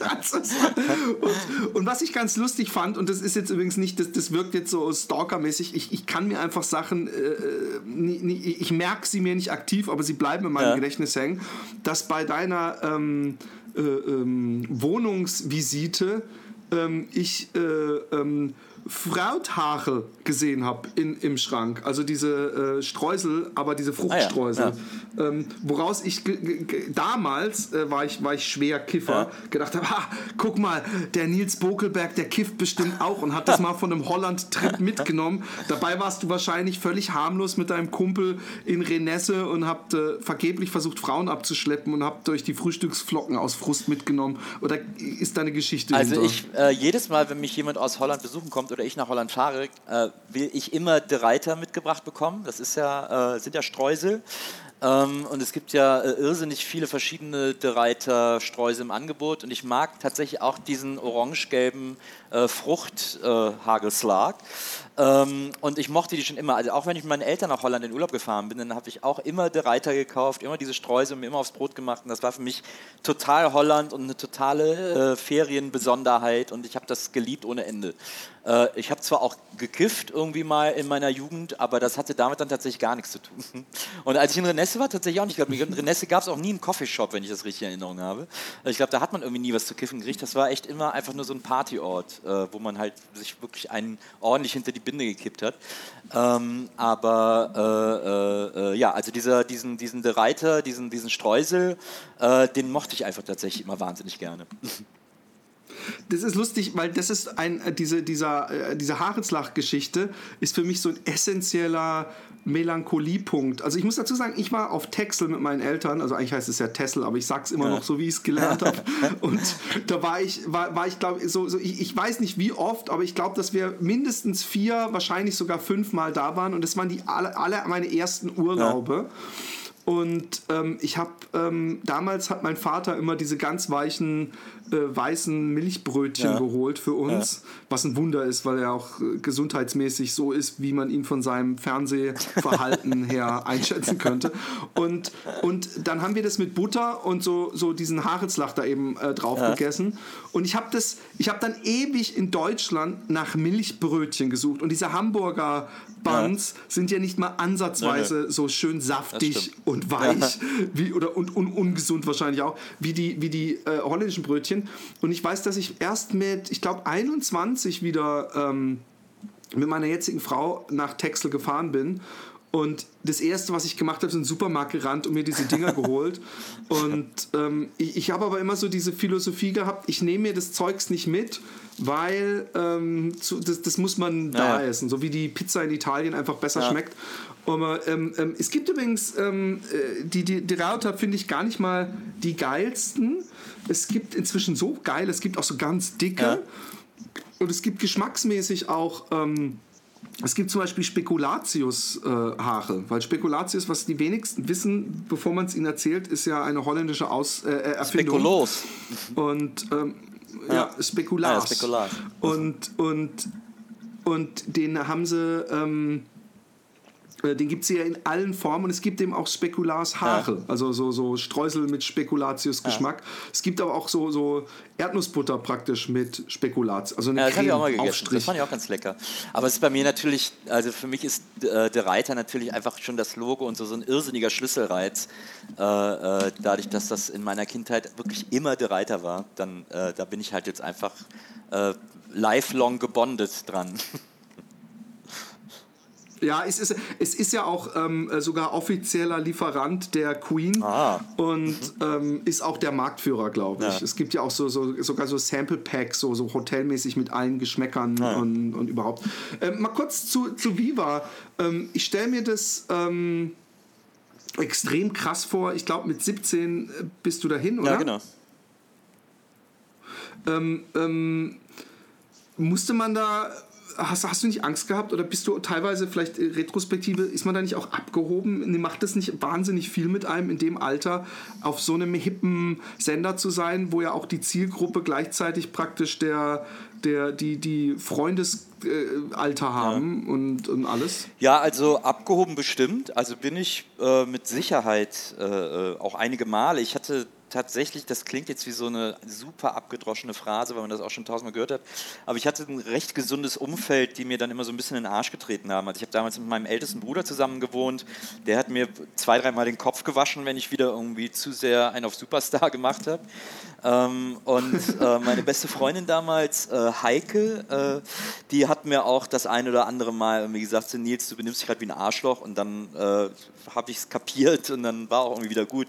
Also da habe ich immer so sehr auf meine Freunde gehört und mich sehr auf die verlassen und das hat mir auch sehr geholfen. Ähm, deswegen war, glaube ich, die, äh, das Abheben nicht das äh, Hauptproblem. Also beziehungsweise äh, es gab auch gar nicht so ein Problem. Für mich war das halt einfach, ich habe, also Angst hatte ich gar nicht. Im Gegenteil, ich war so angstfrei, äh, habe ich mich da irgendwie in alles reingestürzt. Heute habe ich viel mehr Angst, als ich damals hatte, ähm, weil ich so, ich mit Angst meinst du so, so, so, so, so äh, Versagensangst, Genau. Bühnenangst? Äh, Genau, das, war, das hatte ich Okay. alles überhaupt nicht. Also ich habe mich so, ich habe mich in der Öffentlichkeit au- auf der Bühne vor der Kamera so äh, natürlich wohlgefühlt. Äh, da äh, war überhaupt keine Nervosität, äh, da war totales Selbstverständnis. Ähm, weil ich aber auch schon, bevor ich bei Viva war, wirklich jede Bühne, die ich kriegen konnte, irgendwie ergriffen habe, um da irgendwie drauf zu performen und so. Das war für mich echt so ein natürlicher Lebensraum. Ähm, deswegen habe ich da nicht, also mit Angst hatte ich nichts zu tun.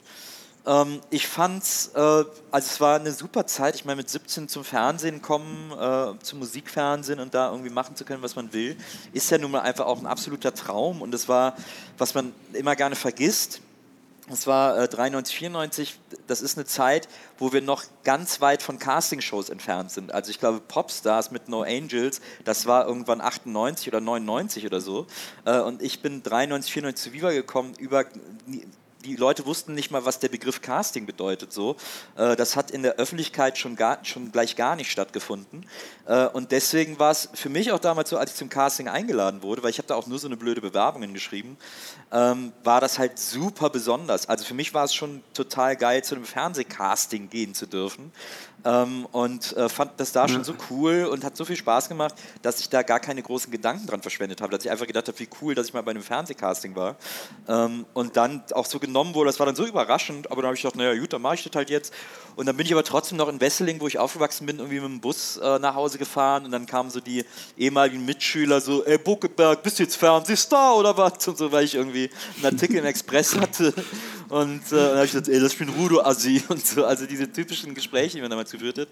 Ähm, und äh, ja, und es war eine total tolle Zeit. Also äh, klar gibt es heute im Rückblick Momente und Situationen, wo ich sage, das würde ich jetzt mit meinem heutigen Wissen oder aus meinem heutigen äh, Wissensstand heraus vielleicht anders machen. Äh, vielleicht würde ich irgendwie äh, anders agieren. Vielleicht wäre mir nicht alles so irrsinnig egal. Äh, und vielleicht würde ich nicht alles irgendwie so, es gibt kein Morgenmäßig machen und, äh, und abfeiern. Aber andererseits, mein Gott, ey, ich war 17, 18, ich bin da irgendwie mal kurz im Fernsehen aufgewachsen. Äh, das hat einfach total Spaß gemacht und da macht man sich einfach keine Gedanken darüber, was morgen passiert.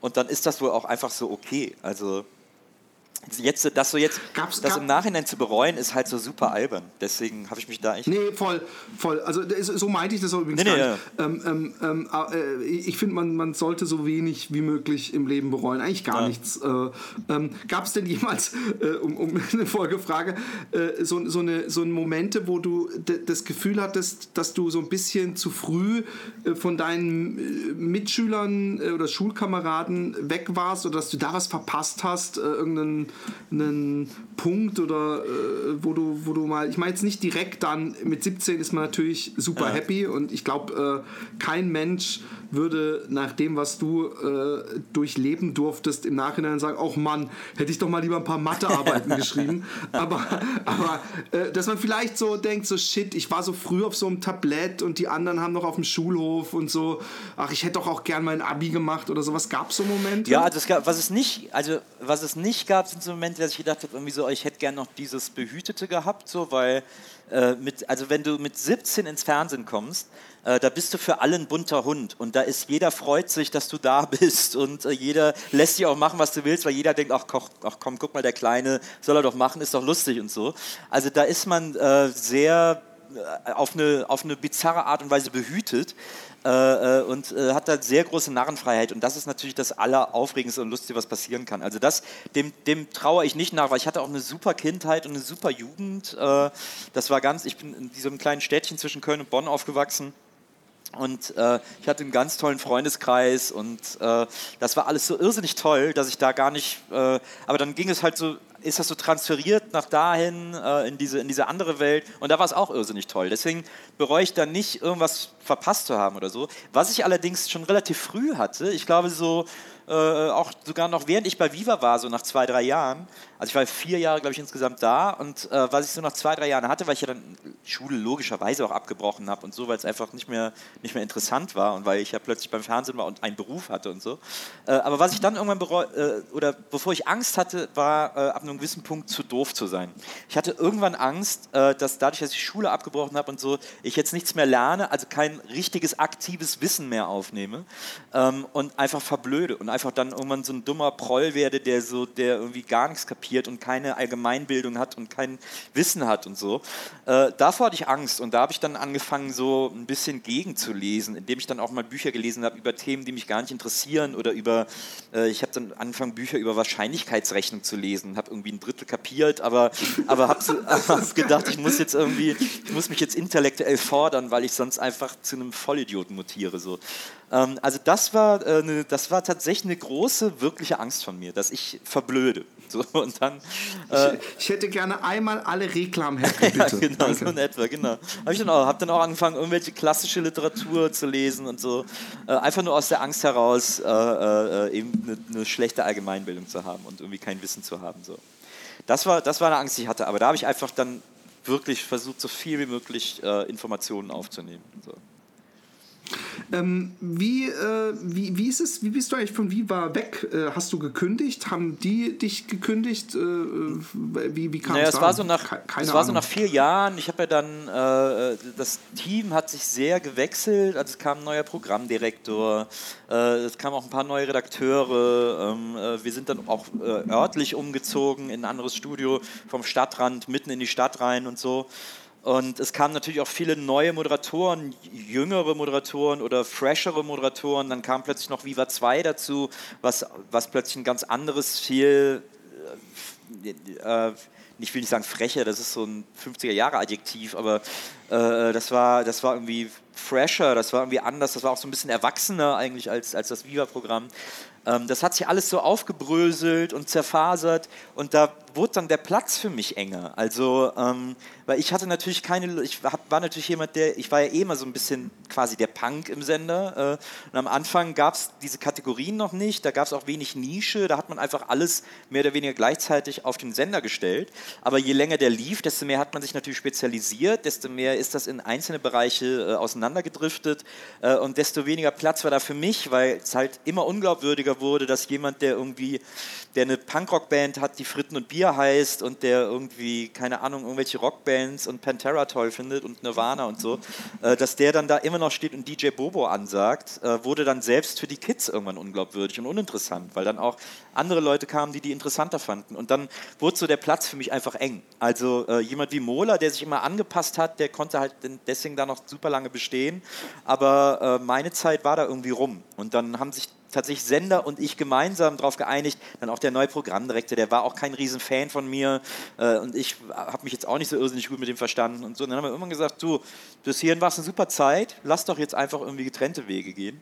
Ähm, und äh, das fanden wir beide cool. Und so kam das dann, dass dann irgendwann einfach mein letzter Drehtag war und ich dann mich irgendwie nochmal beim Team äh, bedankt und verabschiedet habe, die alle sehr traurig waren, weil das Team hat mich da, also gerade das Studioteam, die haben mich sehr geliebt, weil die äh, die Dispos, die geschrieben wurden, die haben immer mit so Schätzwerten gearbeitet, so also quasi Mittelwerte aus allen Moderatoren, wie die arbeiten und daraus konnte man dann äh, Moderationen disponieren. Also ne, äh, heute müssen äh, fünf Sendungen aufgezeichnet werden, a fünf Moderationen, äh, dann rechnet man pro Moderationstake, keine Ahnung, zehn Minuten ähm, und äh, dann hat man da bei äh, 5x5, 250 hat man da irgendwie zwei Stunden Aufzeichnung, zwei, drei Stunden Aufzeichnung und ähm, bei mir wusste das ganze Team immer, also ich war immer so der, das First-Take-Kit. Ich habe die Moderation auf Prompter gelegt bekommen und habe die auch vorher nicht gelesen, sondern habe die quasi das erste Mal, während ich sie gelesen habe, auch äh, aufgezeichnet.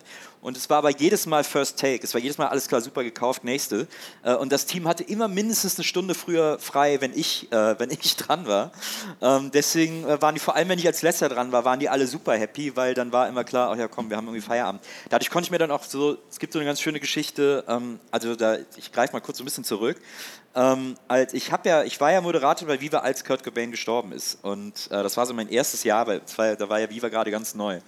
Und äh, ich saß in der Redaktion bei den Autoren mit meinem Lieblingsautor, äh, Markus Heidingsfelder, ähm, ganz toller Typ, wahnsinnig intellektueller. Das war auch jemand, der mich immer sehr animiert hat, mehr aus meinem Geist zu machen, irgendwie, weil er einfach auch immer so schlau war äh, und mir immer so schlaue Sachen erzählt hat. Und da wollte ich einfach irgendwie nicht so gegen äh, abkacken irgendwie. Das hat mich sehr äh, inspiriert quasi und deswegen habe ich bei dem auch immer und mit dem viel abgehangen.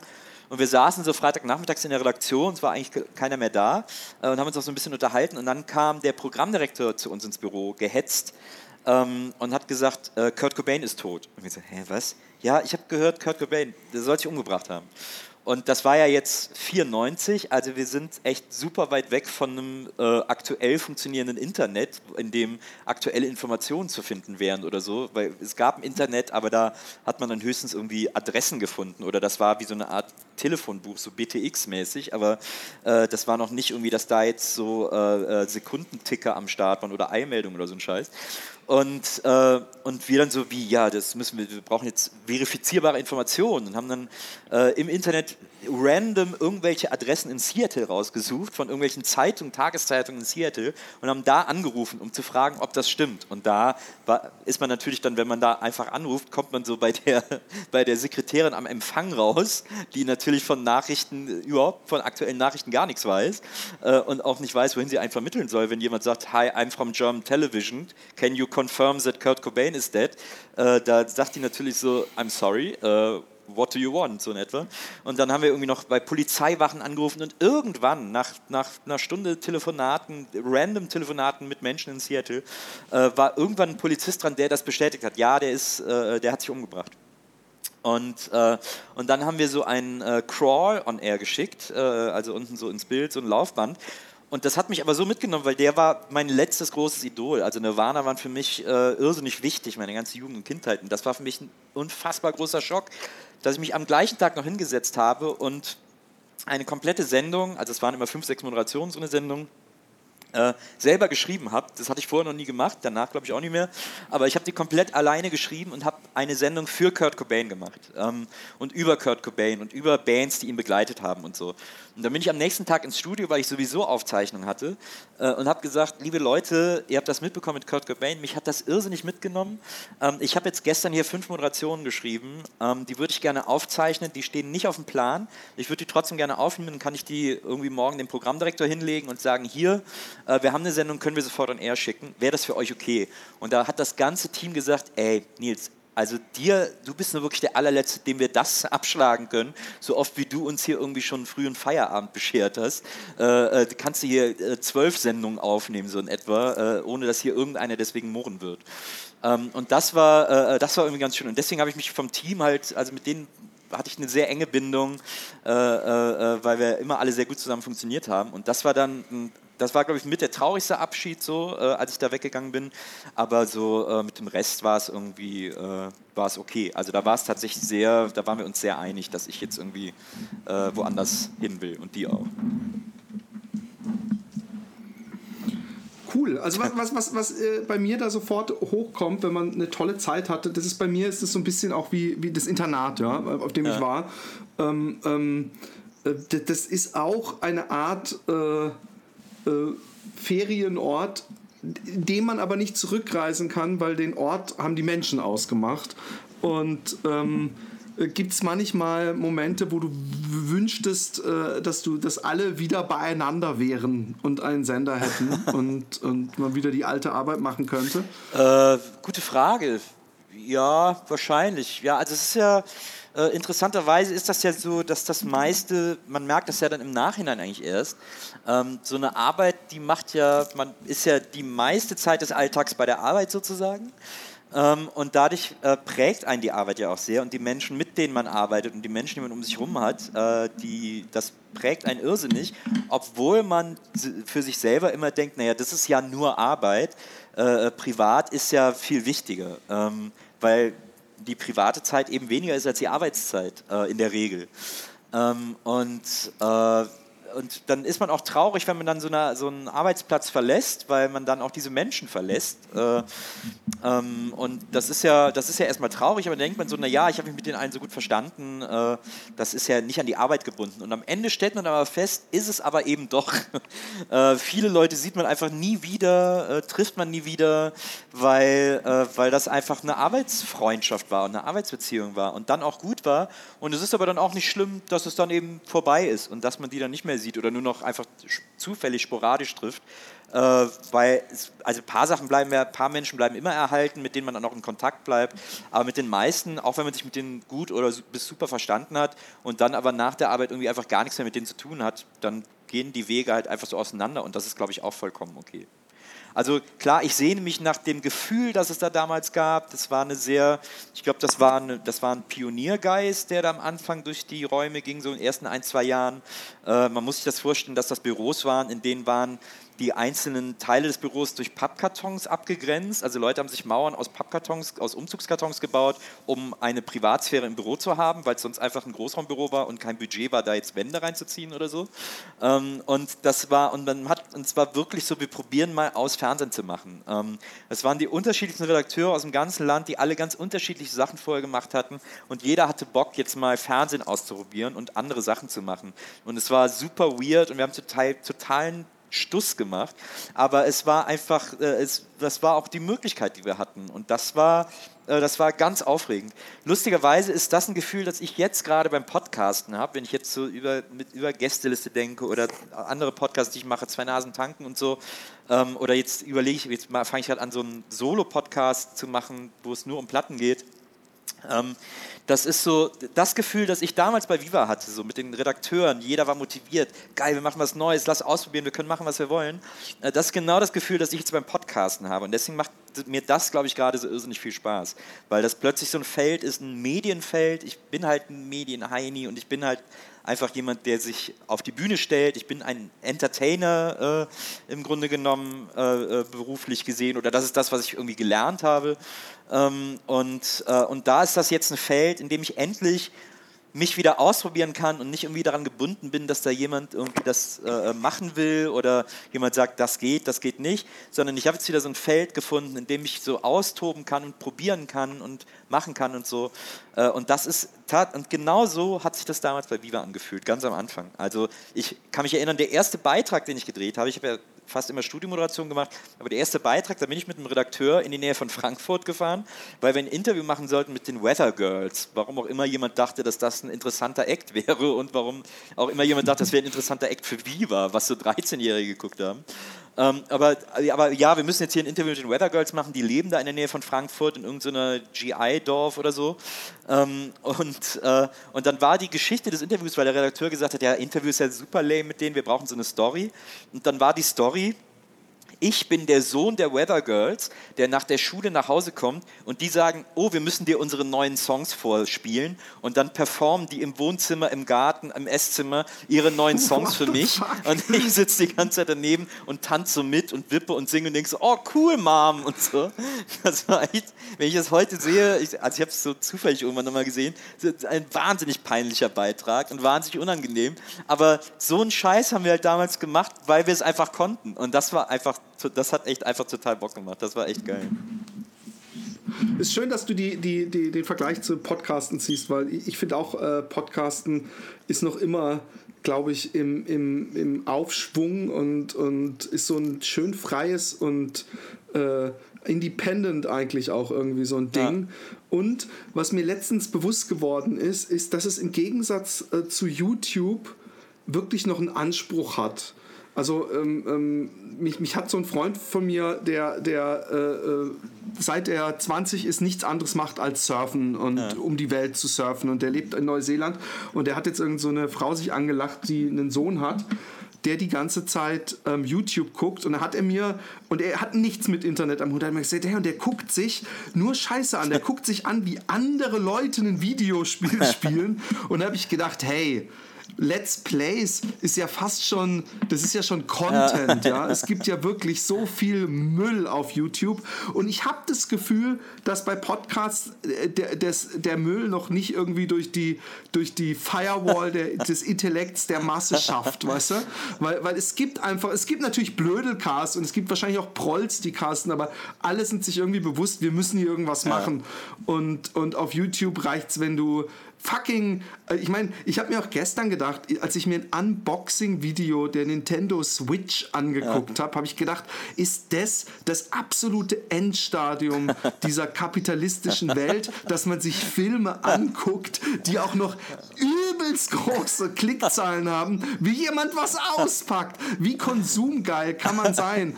Und ganz davon abgesehen, dass man sich dieses tolle Auspacken dann selber kaputt macht, die Spannung wegholt. Aber dass die Leute das machen, äh, da, da, da ist mir auch bewusst, dass Podcasts da noch ganz weit weg von sind, obwohl beide den großen Vorteil haben nach dem Motto, hey, jeder kann ja. sein, ist sein eigener Regisseur, Produzent und äh, ähm, Skriptschreiber. Ja, ich, ich, und, ich glaube, ähm, also, also ich ja. glaube, äh, naja, Unboxing, ich, tatsächlich finde ich Unboxing-Videos ja sogar fast auch noch äh, Content sozusagen.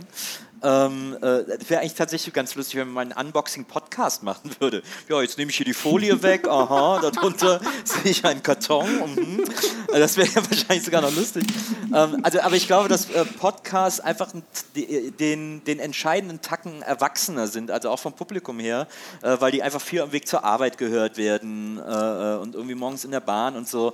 Ähm, und YouTube irgendwie ist einfach ein Jugendmedium. Und das Problem, ich glaube, das, das Riesenproblem, das YouTube hatte, dass Podcasts auch so schnell nicht haben, weil sie auch etwas dezentralisierter sind, weil YouTube so eine klar auszumachende Plattform immer war, äh, ist, dass die einfach viel zu früh von Marketingleuten wirklich verseucht wurde, die YouTubern gesagt haben, wie sie ihre Videos zu machen haben. Also so Netzwerke, die den YouTubern gesagt haben, ja, du musst, du darfst nicht länger als vier Minuten sein, da guckt keiner mehr, das beweisen hier die Klickzahlen, äh, du musst dann und dann das und das sagen, du musst das Vorschaubild muss so und so aussehen, in der Überschrift muss mindestens das stehen äh, und so. Also plötzlich kamen ganz viele irrsinnig schlaue Mitzwanziger, die den 13-Jährigen gesagt haben, wie ihre Videos auszusehen haben. Und die Kids haben natürlich so, aha, okay, haben sich davon natürlich so voll beeinflussen und reinreden lassen. Und diese Marketing-Typen, die haben YouTube total zerstört, weil plötzlich sahen alle Videos gleich aus, plötzlich war kein Video mehr länger als vier Minuten, plötzlich hat sich niemand mehr den Luxus gegönnt, irgendwie einen eigenen Style zu haben, sondern alle haben es gleich gemacht, alle wollten zu Mediakraft, zu keine Ahnung,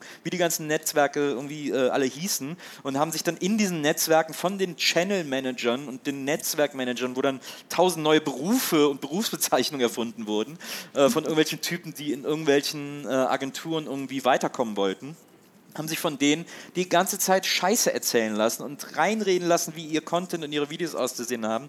Äh, und dadurch kam plötzlich eine Flut an Supermüll, den sich kein erwachsener Mensch ansehen konnte. Und dann wollten alle White Titty und die Lochis und wollten alle sowas machen. Und das äh, ist dann natürlich, und dann war nie einer, der denen mal gesagt hat, versuch doch mal was anderes oder vielleicht ist es nicht ganz dein Medium. Äh, und hat da hat so total diese Freiheit genommen. Also Marketing, meines Erachtens nach, Marketing killed YouTube big time irgendwie. Weil die den Kids einfach wirklich Flöhe ins Ohr gesetzt haben, die so super unnötig waren. Aber natürlich, wo irgendwie Jugendliche, wo eine Jugendkultur entsteht, da ist natürlich irgendwie äh, eine, ein, eine Marketingkultur nicht weit und steht sofort daneben und hält die Hand auf. Und bei äh, Podcasts, dadurch, dass die so ein Tacken erwachseneres Publikum haben, dadurch, dass Podcasts, so wie das meine Erfahrung ist, ähm, äh, aus, aus den Sachen, die ich da bis jetzt gemacht habe, eher so ein Publikum, sagen wir mal, ab 20 aufwärts anspricht, so zwischen 20 und, und 40, 45 vielleicht, äh, sind das so Leute, die, äh, die sich A, nicht so einfach irgendwie beeinflussen lassen und äh, die da auch andere Sachen interessant finden. Klar gibt es in Podcasts auch so äh, Real-Keeper-Probleme irgendwie. Wir haben ja zum Beispiel bei Gästeliste Geisterbahn auch so äh, Spots äh, vorweg, die wir irgendwie selber sprechen. Und das macht so eine Minute der Folge am Anfang aus. Und da gibt es schon Leute, die sagen, äh, muss das sein mit der Werbung? Und dann muss man halt sagen, du, äh, wir machen das für euch alle umsonst. Und äh, das ist jetzt, ja, auch, oh, ist jetzt auch kein Riesen, ist jetzt auch kein Riesenanteil. Es ist super transparent. Du weißt, dass das jetzt mal kurz Werbung ist. Wir versuchen die noch so zu machen, dass die wenigstens unterhaltsam für alle ist. Das ist, glaube ich, auszuhalten. Und das kann man als, als die meisten Hörer sind ja auch cool damit und so. Ähm, es gibt dann immer. Ja, aber das Publikum hat sich verändert. Und ich glaube, dass das auch so eine Generation des, ich krieg was umsonst, aber ich habe auch ein Recht ja. darauf. Wir haben nämlich zum Beispiel, weil du das gerade mit dem Motzen sagst, wir hatten. Ähm, äh, für Happy Day haben wir gedacht, wir müssen jetzt endlich mal monetarisieren, weil man, man schielt dann so auf andere, die es irgendwie so ein halbes Jahr gibt, die irgendwie 8000 Euro pro Monat kriegen, wo man denkt, so, hey, fuck man, die können davon leben. Und dann haben wir, haben wir gesagt, hey, wir machen jetzt so ein Rollenspiel und die, die gibt es dann nur für so Spender, ja. diese Folgen. Und die erste Folge machen wir aber gratis, haben aber nicht in den Text geschrieben, hey, dies ist die erste Folge eines äh, fortlaufenden Rollenspiels, äh, bitte nicht anklicken, wenn du nicht eventuell eventuell Patreon spenden Ja, willst oder ja. sowas. Und dann gab es halt, äh, obwohl es ja eigentlich ein, ein Gratis-Content war und wir haben weit über 100 Casts schon gemacht, ähm, die umsonst waren, gab es sofort Leute, die das Wort Abzocke benutzt haben, obwohl sie keinen Cent gezahlt haben. Sie fanden es Abzocke und das hat ja, das ist wie bei diesen was weiß ich was Maschen und so und das geht gar nicht. Und denke ich mir, hey Leute, wenn, wenn ich 100 Folgen gratis was gehört Ja. hätte und dann versucht jemand meinetwegen mit sowas, das ist übrigens nicht mehr Absicht, wir haben einfach vergessen, auch am Anfang des Casts Ja. zu sagen, dass das, äh, äh, wir haben es halt erst am Ende gesagt und das kam den Leuten halt wie eine gemeine Finte vor. Und da ist mir einfach aufgefallen, das ist, das ist auch so ein Problem, glaube ich, was, was die Rocket Beans haben, dass die, die Leute im Netz irgendwie denken, hey, wir werden gefragt, ja, dann sage ich natürlich auch was.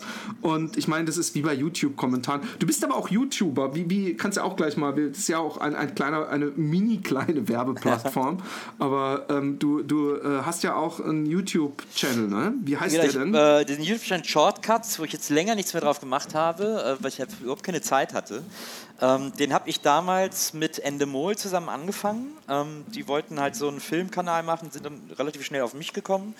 Ähm, und dann haben wir den mehrere Jahre zusammen gemacht. Das war eine tolle Arbeit, es hat irrsinnig Spaß gemacht. Tolle Redaktion immer, tolle Leute, mit denen ich da gearbeitet habe äh, äh, und sehr, wir haben irgendwie alle sehr an einem Strang gezogen. Der hat aber nie, wir haben quasi immer am schlechtesten performt im ganzen Netzwerk, also was Abozahlen betrifft. Ähm, da äh, gab es andere Filmcasts, die sich irgendwie bei ihren Zuschauern sehr eingeschleimt haben, die da irgendwie deutlich erfolgreicher waren als wir. Äh, da hatten wir halt nie Bock drauf, sondern ich hatte halt immer meine Meinung äh, und da konnte ich halt nichts für. Ich konnte die jetzt nicht so wahnsinnig gut verstellen oder damit hinterm Berg halten. Ähm, also da, äh, aber der war trotzdem, der war trotzdem auch so in der Auswertung erfolgreich und viele wollten mit uns arbeiten, weil wir einfach immer originelle Sachen gemacht haben und so. Deswegen hat er sich trotzdem noch refinanziert. Ähm, aber äh, irgendwann hat Endemol äh, seine Channels aufgegeben. Die machen jetzt selber keine Channel mehr. Ähm, und haben mir quasi den Channel geschenkt, was echt ein ultra korrekter Move ist, weil die hätten den auch einfach einstampfen können oder sagen können, das war's, danke Nils, so, aber stattdessen haben sie alles an mich überschrieben, haben gesagt, hier ist der Kanal, wir geben dir noch eine Kamera und jetzt äh, einfach damit wir hier irgendwie cool rausgehen und sagen, danke, dass du das mit uns gemacht hast und kannst jetzt weitermachen oder kannst machen, wie du willst. Also das war wirklich, äh, äh, das ist relativ selten in der Geschäftswelt. Äh, Das war wirklich richtig korrekter Schritt. Ähm, Aber wie gesagt, ich habe da im Moment eigentlich gar keine Zeit für, mich darum zu kümmern. Will das eigentlich, nehme mir das die ganze Zeit vor, das wieder zu machen und spreche auch immer noch mit alten Redakteuren, die auch Bock hätten, wieder so ein bisschen mitzumachen. Äh, Aber jetzt, wo ich das plötzlich alles alleine machen soll, ich hatte halt vorher eine Redaktion und jetzt irgendwie alles alleine machen, geht's zwar, ich habe es dann auch mal angefangen, aber dann ging sofort das Gemaule los. Oh, das sieht aber doof aus. Oh, der Ton ist aber schlecht. Äh, ähm, Und das sind dann immer nur einzelne Kommentare. Die meisten sagen, oh, Hauptsache Shortcuts sind wieder da, wie geil. Aber dann gibt es so ein paar, die mal sagen, so, oh, der Ton ist schlecht. Man versteht alles, aber sie finden den Ton trotzdem doof. Ähm, Und dann, das ist dann so demotivierend und dann denkt man so, oh, wofür mache ich das eigentlich? Nur um mich hier mit so Leuten rumzuplagen, äh, die sich über Kleinigkeiten aufregen. Äh, Aber äh, grundsätzlich ist schon immer noch der Wunsch da, das irgendwann wieder aufleben zu lassen. Okay, das habe ich gar nicht so mitbekommen. Ist, ist auch äh, die, die, die, die Krux der Negativkommentare. Ich, ich bin mir sicher, dass ähm, die Mehrheit immer zufrieden und schweigend Ja, ja. ist und, und immer ein paar Hoschecks äh, rum. Ja, das ist, glaube ich, Bist du das, eigentlich. ich glaube, das ist das Ja. Problem kreativ arbeitender Menschen, dass man sich Kritik immer achtmal so sehr zu Herzen nimmt wie Lob. Das ist eigentlich vollkommen bescheuert. Man kriegt irgendwie 20 Kommentare, die es geil finden und könnte sich da tierisch drüber freuen und ganz geil einen drauf runterholen und so. Äh, Und dann kommt aber eine, der sagt, äh, ich finde den Sound doof und dann denkt man nur noch so, ah fuck, ich muss was am, am Sound tun. Äh, Das ist das Absurde eigentlich, dass man da, dass man sich davon Ja. so krass überzeugen lässt oder vereinnahmen lässt oder so. Das ist Was kannst du froh sein im Nachhinein, dass du zu Viva-Zeiten, dass es da noch nicht YouTube Ja. und Internetforen gab? Total, oder? bin ich auch. Bin ich absolut froh drüber. Also das war genau die richtige Zeit, das damals zu machen und zu erleben und so. Das, da gibt es überhaupt keinen Zweifel. Glaube ich auch. Ich meine, komischerweise, und ich frage mich eigentlich, warum, ähm, ist, ist Musikfernsehen äh, total weg. Also es gibt hier in Holland zum Beispiel mehrere Musiksender, aber es guckt niemand Ja. mehr. Und, und, und auf MTV selber, auf, auf klassischen MTV läuft ja gar keine Ja. Musik mehr. Und, und manchmal frage ich mich, wenn irgendeine eine, eine, eine, eine Lichtgestalt, also so jemand, der auch viel Geld hätte, und warum fällt mir Bushido ein? Weil der ist bestimmt keine Lichtgestalt, aber irgendjemand in Deutschland, der irgendwie viele Leute Leute anspricht und Geld hat, dass der eigentlich mal wieder mal versuchen müsste, so einen deutschen Sender zu machen und meinetwegen auch den einen oder anderen YouTuber oder so reinzuholen. Irgendwie, irgendwie bin ich so, ich bin, bin dann doch irgendwie so ein konservativer Mensch in mancherlei ja. Hinsicht, dass ich immer denke, aber das muss doch ja. funktionieren. Genau wie bei Printmedien. Ich denke immer noch an Printmedien. Dabei müsste man die wahrscheinlich äh, ähm, aber ich ja. glaube, das Print. Werden die's nicht mehr ich glaube, das Print noch funktioniert. Man muss da halt irgendwie, glaube ich, mit anderen Zahlen rechnen mittlerweile äh, und einfach sehr auf Nische gehen sozusagen. Aber dann ist das, glaube ich, immer noch interessant, ja. weil es ja einfach ein schönes Produkt ist. Also es geht ja auch um eine Ästhetik und so. Es muss ja nicht immer alles praktisch sein im Leben. Das ist ja was, was viele Leute ja. immer verwechseln. Äh, ja, ist aber so unpraktisch. So, okay, ja, aber es sieht halt schön aus. Äh, äh, dann nehme ich das auch mal in Kauf. Ähm, aber abgesehen davon, dass ich Print sehr praktisch finde, weil da halt einfach nie der Akku ausgeht. Aber ähm, ja. beim Fernsehen, ich glaube auch, dass ein Musiksender überholt ist. Ich glaube, das wäre nicht mehr so interessant. Was ich, von ich aber seit Jahren überzeugt bin, aber einfach noch nie die richtige Adresse gefunden habe, das mal äh, realisieren zu lassen, ist, äh, ich glaube, was man sofort machen könnte und was sofort irgendwie auch ein, ein durchaus okayen Erfolg hätte, äh, auf äh, Arte oder ich, mir schwebt seltsamerweise immer Dreisat vor, warum auch immer.